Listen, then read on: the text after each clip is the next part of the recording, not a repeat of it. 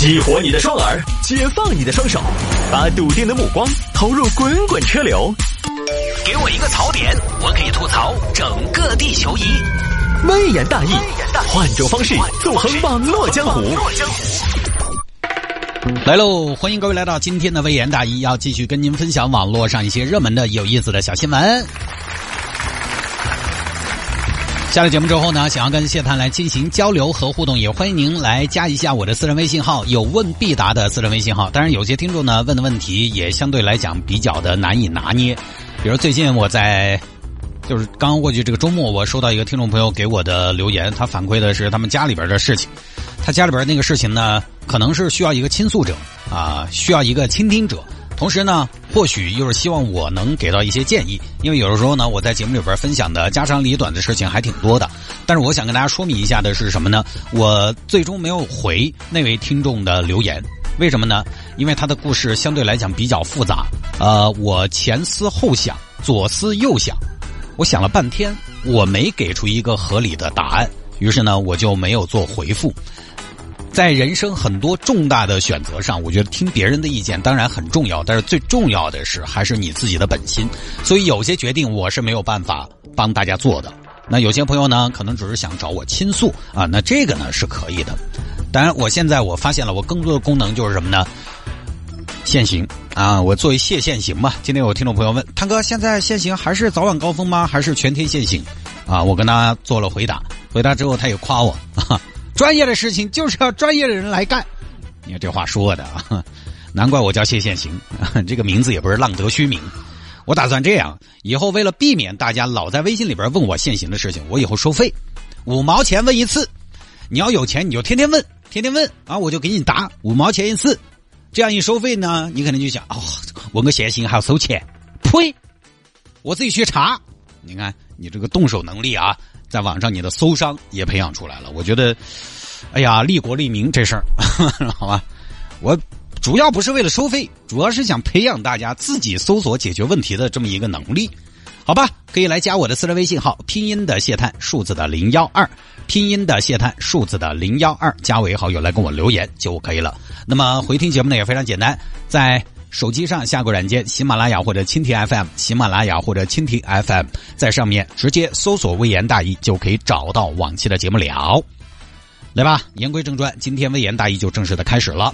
有听众朋友呢，这一段时间都有很多留言说分享一下六亿人月收入不足千元这个事情呢，是从上上周开始就有听众让我摆，让我摆呢，我又没有太想摆，因为每次摆这种事情呢，功课就要做很多。它不像有的时候演一下酒驾司机之类的，演一下家长里短婆婆妈妈之类的，那都是我脑子里下意识的反射出的人物形象，就是稍微哎一个小调动啊，就调动出来了。但这种新闻呢，就整个功课做很多，做很多功课完了吧，听众还不一定喜欢，对吧？有些朋友老听这种，他就说：“谢大爷，你什么身份？你说这些，你是啥子主持人嘛？你是谢县型的嘛？你在这儿给大家摆宏观数据，费力不太讨好。”呃，所以我一直没摆，但是呢，前段时间刚好看了一篇报道，来自财新啊，我觉得那篇内容相对就比较撇脱一点，也大概说清楚了大家对于六亿人月收入不足千元这句话里面的一些疑惑，所以呢，就今天跟大家分享一下。呃，首先，六亿人月收入不足千元，这个要怎么理解？这个六亿人呢，并不是单纯统计的劳动力人口，不劳动的，比如退休老汉儿啊，你们屋头的神兽不挣钱还要花钱。纯，金手，他也算进去了。那么也就是说，全国十四亿人，六亿人月收入不足千元。那么老年人可能，呃，多而不少呢，有点退休工资，还有点社保低保。虽然不工作，但是有很多老年人呢，他们是有一定收入的。儿童当然我们就不说了，那肯定拖后腿了。恰恰这六亿月收入不足千元的人里面，其实很多都存在一个问题，是根本不劳动。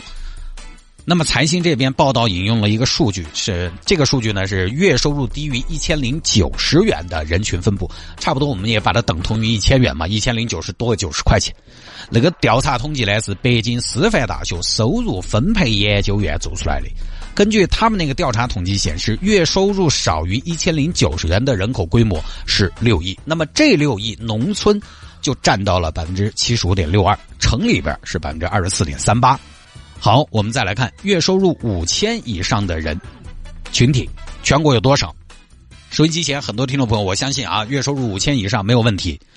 但是全国来看，月收入五千以上的人群，全国只有七千二百万人，七千二百万人，而这七千二百万人当中，农村就只有百分之二十六点八七，城里边占到了绝大多数，百分之七十三点一三。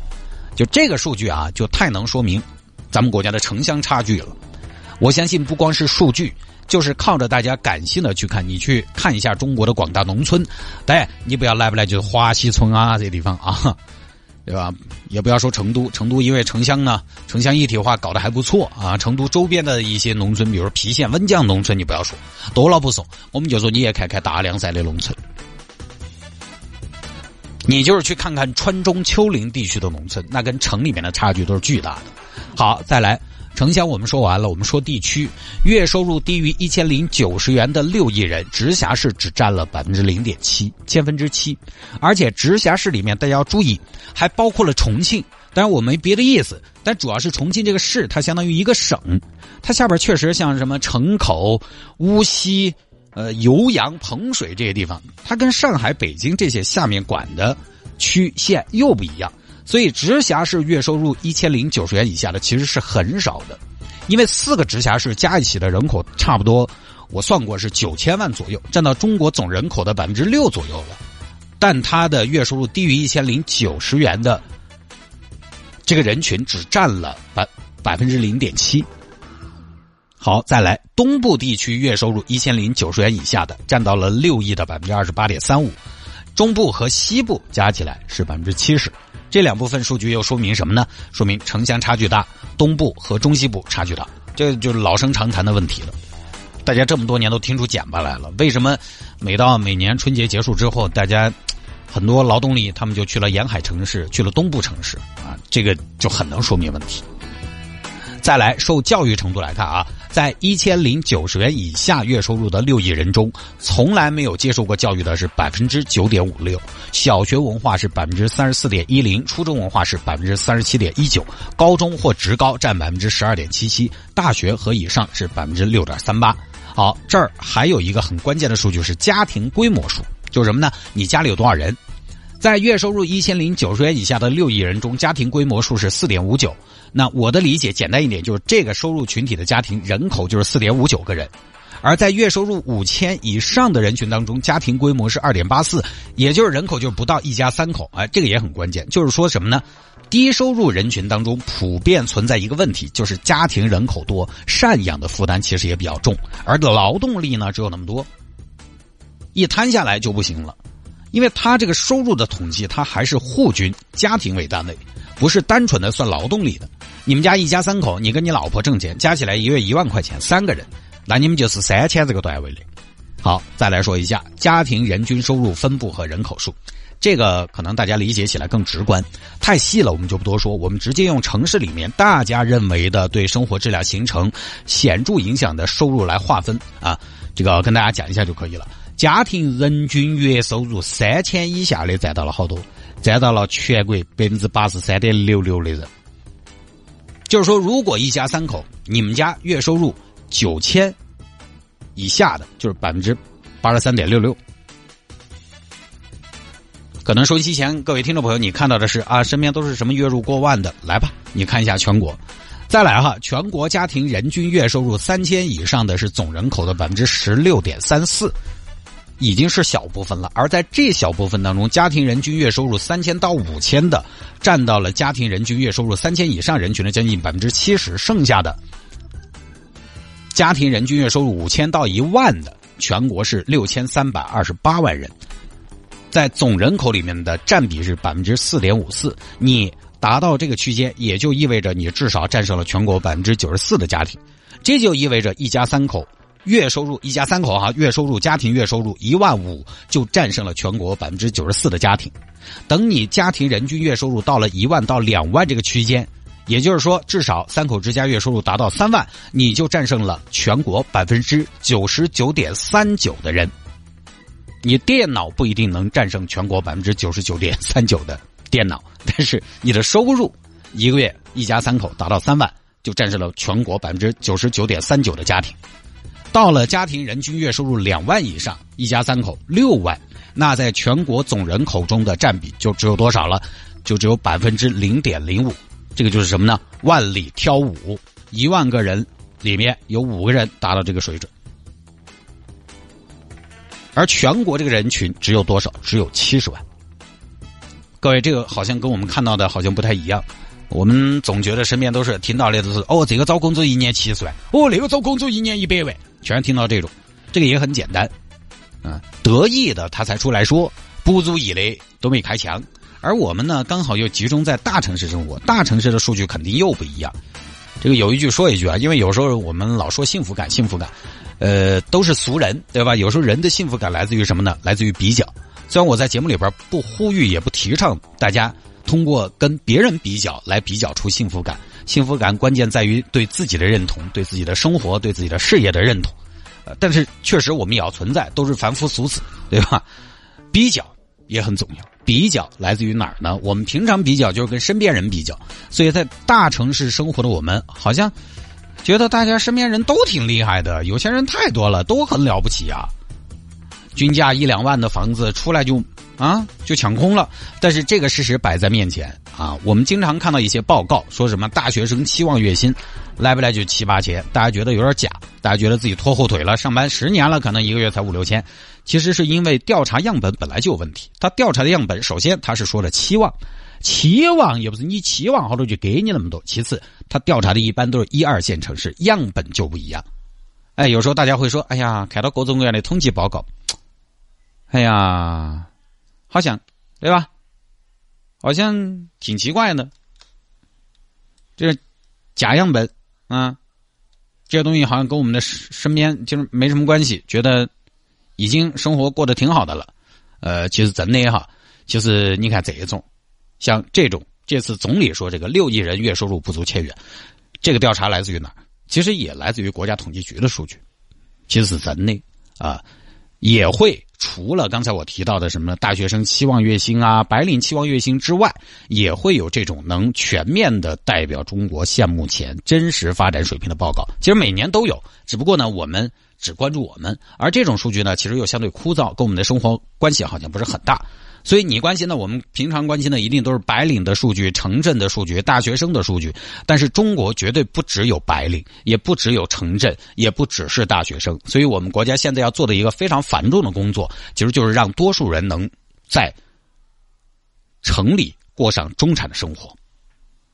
不管是高度城市化的进程，还是说。提高大家的收入，那么在政策制定上又回到之前我们说那个问题。其实有的时候政策制定，它有的时候就要照顾这一部分的群众。高的实际上现在我们国家已经不低了。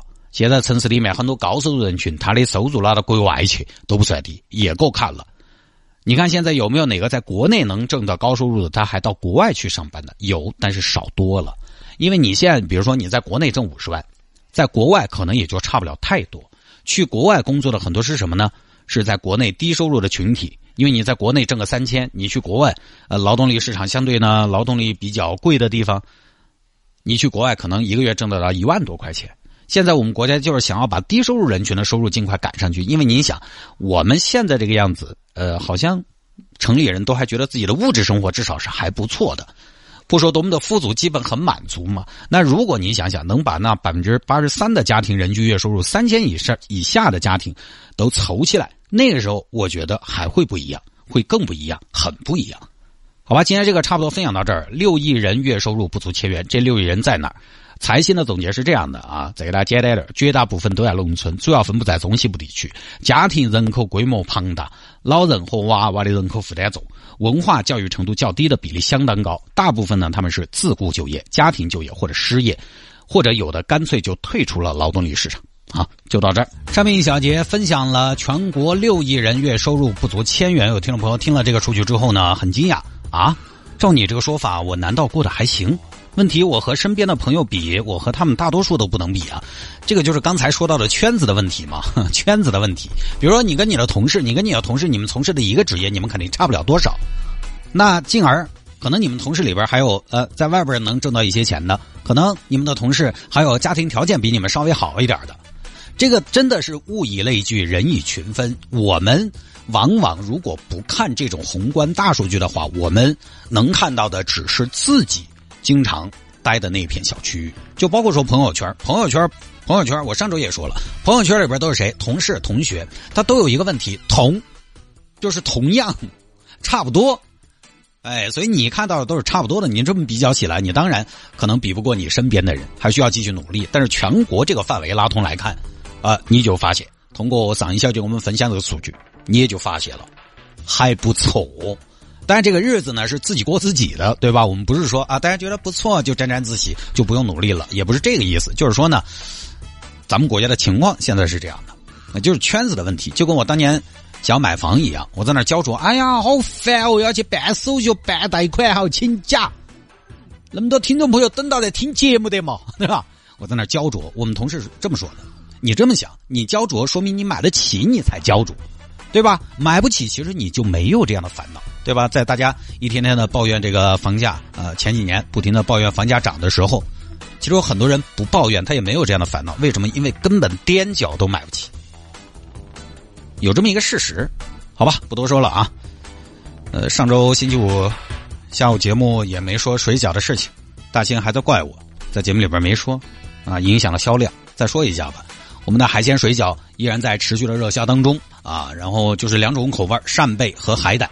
那这个扇贝和海胆呢，咱们水饺都是从大连包好再发过来的，都是渤海的馈赠，正宗的渤海扇贝、渤海海胆捞起来啊，海胆。七猪肉三七比三，一个饺子里边七成海胆，三成猪肉加在一块扇贝呢就是加了点韭黄，其他就是食材的本味儿所以呢，可能习惯了吃川菜的朋友，在看到我们这个水饺呢，会像上周有个听众说，看起来别啪啪的，但其实呢，吃起来是有食材本身的咸鲜味的。尤其海胆，因为海胆因为它捞出来马上就要加工，不然它就变稀，所以我们的海胆水饺呢都是要要包饺子了。啊，鸡白粉我们再去海里现捞上来，几个小时内调制成馅儿，马上就包好，冻起定型，冷链发过来。扇贝呢，就是三到五个扇贝丁儿，加点韭黄。那个里头除了韭黄和扇贝丁儿，其他啥子都没加啊，不像有些加点猪肉去给你固定。那个吃的就是食材本身的味道。有朋友觉得会有点咸，当然更多朋友觉得是合适。为什么有点咸？你说那个东西呢，没有一点咸味也不行，因为海鲜的东西它多而不少会有点天然的咸鲜味儿。呃，我爸昨天来看娃嘛，那走的时候回回家之前就说，嗯，悄悄跟我说，你们那个海鲜水饺还能不能下单？啊，马上拿。我最后是开车到仓库去取的，因为我爸那儿当然当儿子的也没当好，没安排。因为我们的这个饺子的物流到不了德阳，所以一直没有安排。然后老谢又觉得对什么东西都无所谓，因为他平常，哎呀，你那个有啥子？你那个有啥子嘛？我以为他无所谓的，结果这次我们卖水饺，可能天天听节目也成功被我们安利了。昨天提了现货回去拿两盒啊，当然我们物流能到的地方都没有问题，大家可以直接下单拥有老谢同款水饺，在微信上面搜索小程序，微信上面搜索一零二六生活向上，微信上面搜索一零二六生活向上就可以下单了。好。